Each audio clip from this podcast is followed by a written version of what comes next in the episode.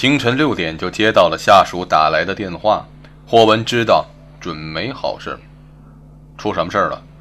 他用头和肩膀夹着手机，已经在穿裤子了。桃儿，又有新的受害者了，你还是直接来现场看吧。地址是枫树大道五十三号。提醒一句啊，最好别吃早饭。霍文心一沉，知道是什么案件了。他暗骂一声：“该死！”挂了电话，迅速往身上套着上衣。睡在床上的妻子翻过身来，轻声问道：“怎么了？”“没什么。”霍文不希望妻子知道这些令人发指的案件。他穿好衣服，俯下身，在妻子额头上亲吻了一下。“你睡吧。”作为刑侦队长的妻子，她了解丈夫的工作，并不多问。半个小时后，霍文驾车赶到了案发现场。现在还是清晨，天蒙蒙亮，空气中笼罩着浓重的雾气。街道上没什么人，一辆警车停在路边，里边一个身着便服的年轻警察看到霍文的车开过来之后，立刻从警车上下来迎了过去。头儿，你终于来了。年轻警察趴在霍文的车窗上。现场我们已经维持了三十多分钟了，引起周围一些人的好奇。还好现在街上人不多，把无关的人全部疏散开。霍文从车里钻出来，重重地关上车门，别让周围的人知道发生什么事儿。已经这么做了。年轻警察领着霍文朝前方走去，这回发现的是哪一部分？霍文疾步行走，面色阴沉。嗯，小腿和一部分内脏。年轻警察做出了一个极不舒服的表情，真是太恶心了。两个人绕过停靠在路边的警车，从枫树大道拐进一条小街。前面十米远的地方，三个便服警察为首在一个长方形的垃圾桶旁边，看到霍文来了，一起叫道：“队长。”霍文点了下头。被肢解的尸体在哪儿？一个警察指了一下垃圾箱旁边的黑色塑料袋，这里边。霍文正要用手撩开塑料袋。年轻警察快步上前，头儿，你还是别用手碰的好。他递给队长一根塑料小棍儿。霍文接过来，用小棍儿挑开黑色垃圾袋，看到了里边的内容。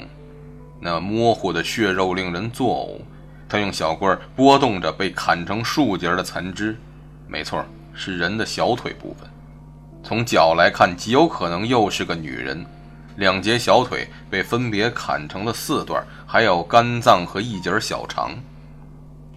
霍文的眉毛拧成了一股麻绳，他直起身子，将塑料小棍丢进垃圾箱。谁最先发现的？他是负责清理垃圾的环卫工人。他在将垃圾装上垃圾车的时候，这包东西散开了。不用说，他已经吓得魂都飞了。那那个环卫工人呢？已经送到局里去录口供了。你觉得他有没有什么问题？年轻警察耸了下肩膀，看不出来，我看不出有什么问题。霍文吐了口气，指着地上那包残肢，对一个警察说：“把这些带回局里，交给检验科。”戴着手套的警察将黑色垃圾袋拴紧，提起来。霍队，还有什么要办的？霍文对那三个警察说：“你们先回吧，我和叶磊谈谈。”是。三个警察带着黑色垃圾袋朝警车走去。霍文对那个叫叶磊的年轻警察说：“你上我的车。”坐在队长车里，叶磊掏出一包烟来，递给霍文。霍文看了他一眼，心领神会地接过一支来。叶磊用打火机帮队长点着了烟，他自己却不抽。这包烟是他专门为队长准备的。他知道队长的妻子在叫他戒烟，但他也知道。队长遇到头痛的重大案件时，是离不开那口烟的。霍文深深地吸了一口，吐出青色的烟雾。那个环卫工人录完口供后，你记得叮嘱他，这件事情不要说出去。你就说这关乎到他的安全问题。这这会不会吓着他呀？要的就是吓着他，不然的话，这些人不会引起重视的，还是会把消息散播出去。嗯，你害怕像上次发现被肢解的上身那个晨练的老头一样，招来媒体的关注？叶磊望着队长，霍文凝视着车窗外的马路，行人逐渐增多了。这件事不能再扩大了，尤其是那些接触过这事儿和看过报纸的人，如果知道这起案件一直没结束的话，会引起极大的恐慌。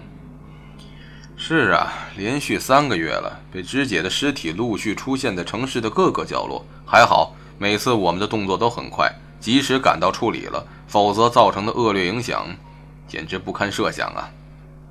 目前是第几次？霍文问道。叶磊从上衣口袋掏出了一个小笔记本，翻开查看。第六次，我这上面记得很清晰。头，你看吧。霍文接过这个小本子。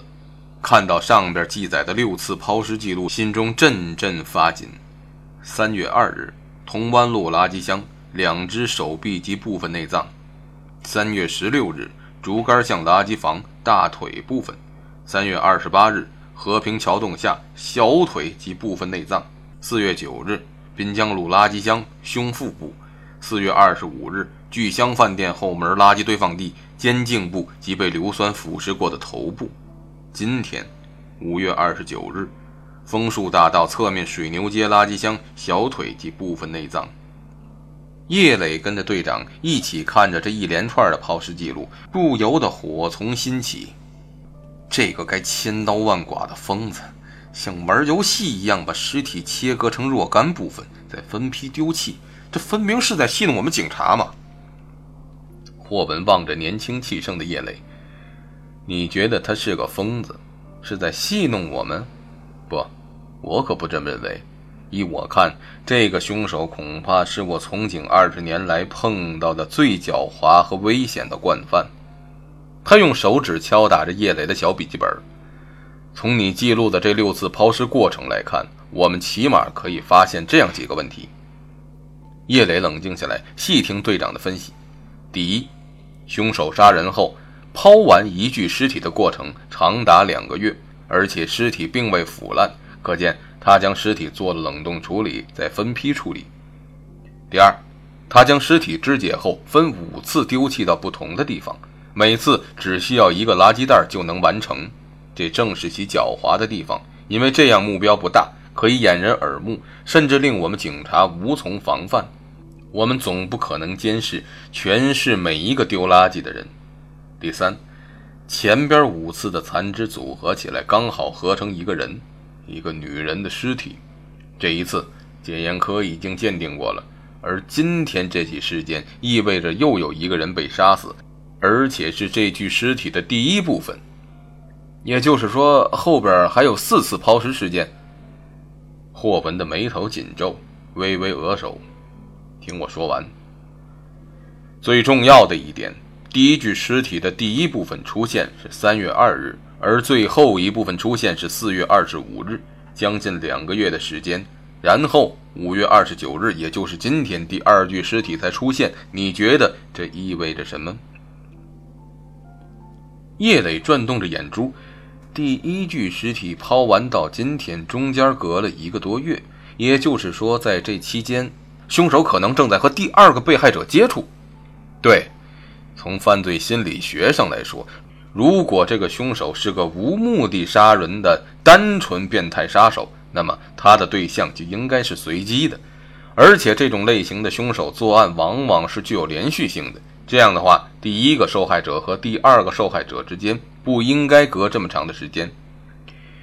而现在这个情况表明，两个受害人遇害的间隔时间起码有三个月。这说明，在这三个月里，凶手可能和第二个被害者之间已经处于经常接触的状态，后来因为某种原因才杀死了他。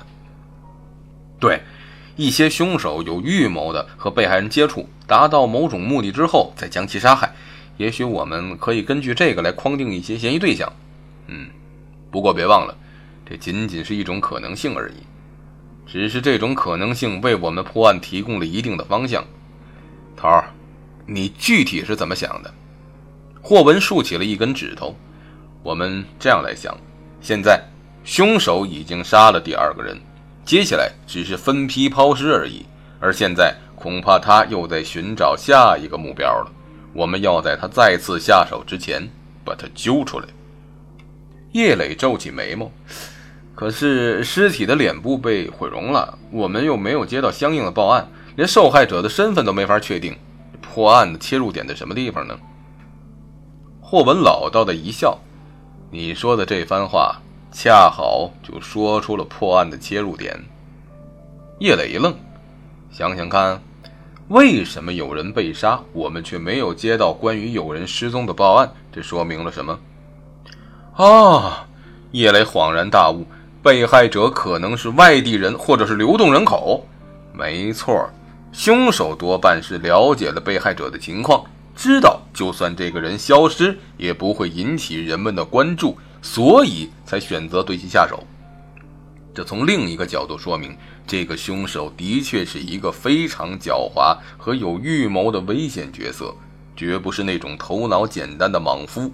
如果我们不及时阻止的话，惨案也许会一直发生下去。那么，接下来我们就把注意力重点放在外来人口上。叶磊攥紧了拳头，具体方案回局里再定吧。霍文发动汽车，缓缓地开出了枫树街。街对面的一家早餐店，一个坐在窗边的人冷冷地看着警察的车远离自己的视线。这个人浑身像触电般的颤抖了一下，真爽啊！离得这么近，欣赏我导演的戏由警察来演出，真是种享受啊！他们做梦都想不到，我就在他们身边儿。想到这里，那麻酥的快感又遍及了全身。